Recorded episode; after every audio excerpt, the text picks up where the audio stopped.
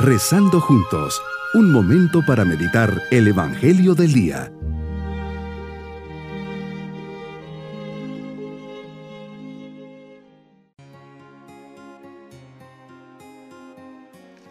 Les saludo en este día viernes de la vigésima séptima semana del tiempo ordinario. Preparemos nuestro corazón para este encuentro con el Señor. Te busco, Señor, en este día y deseo acercarme y aprender de ti.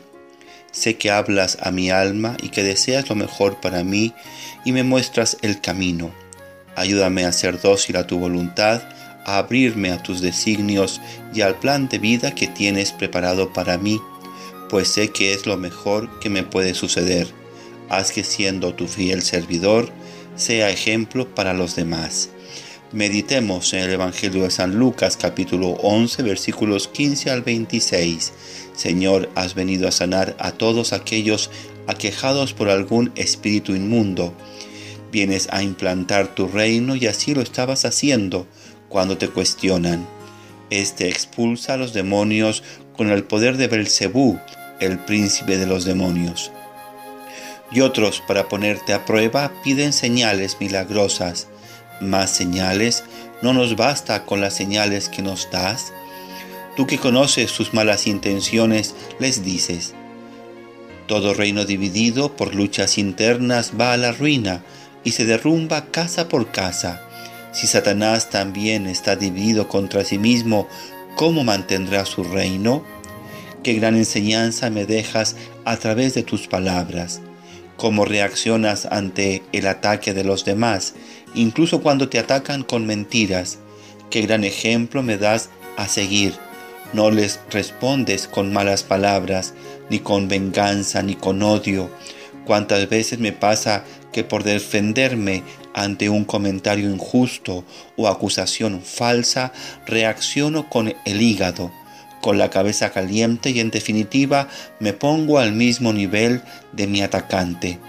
Tú por el contrario, ante la crítica callas, piensas, elevas tu pensamiento en oración y hablas, jamás para ofender ni para justificar tu actuar, solo para defender la verdad, porque tú eres la verdad. Defender con sinceridad el bien de los demás, en este caso al, de, al endemoniado que has curado y a los que te siguen.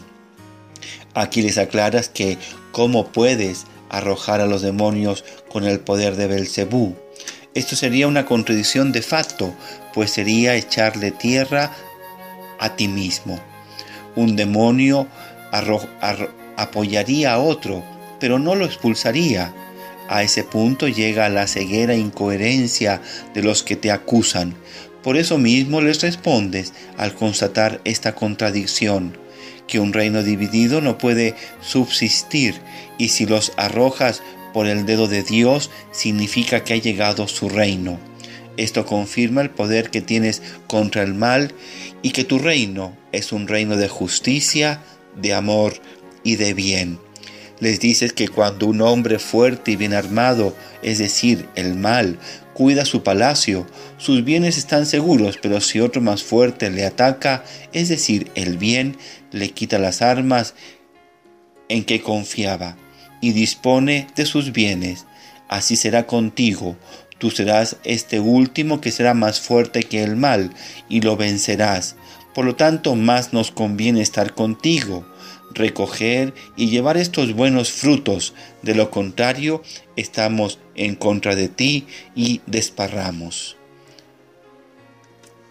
Y terminas diciendo, cuando el espíritu inmundo sale de un hombre, anda vagando por lugares áridos en busca de reposo, y al no hallarlo, dice, volveré a mi casa de donde salí. Y al llegar la encuentra barrida y arreglada, entonces va por otros siete espíritus peores que él y vienen a instalarse allí, y así la situación final de aquel hombre resulta peor que al inicio. ¿Cuántas veces ha pasado que una persona momentáneamente ha salido de una situación difícil, un vicio, alcohol o drogas? Es como este espíritu que ha salido y está vagando, pero cuando regresa entra con más fuerza y se cae más abajo. Nos enseñas que tenemos que tener cuidado.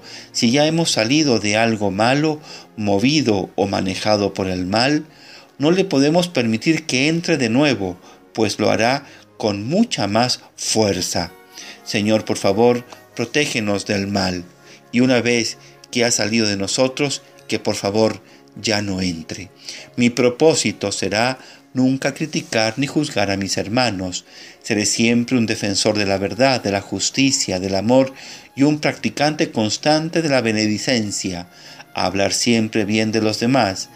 Si consigo salir de un vicio, ya no volveré a, dejarme llevar, pues siempre está el peligro de que entre más fuerte y me haga sufrir más a mí y a los demás.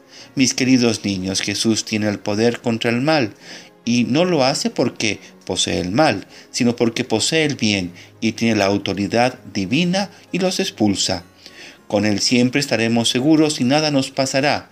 Cuando sintamos algún temor por algo que sentimos, siempre reza un Padre nuestro y un Ave María, pues Dios Padre y María saldrán siempre a tu auxilio y nos vamos con su bendición.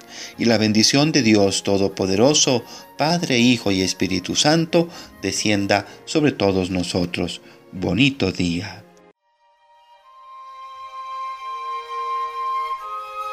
Hemos rezado junto con el Padre Denis Doren, Legionario de Cristo.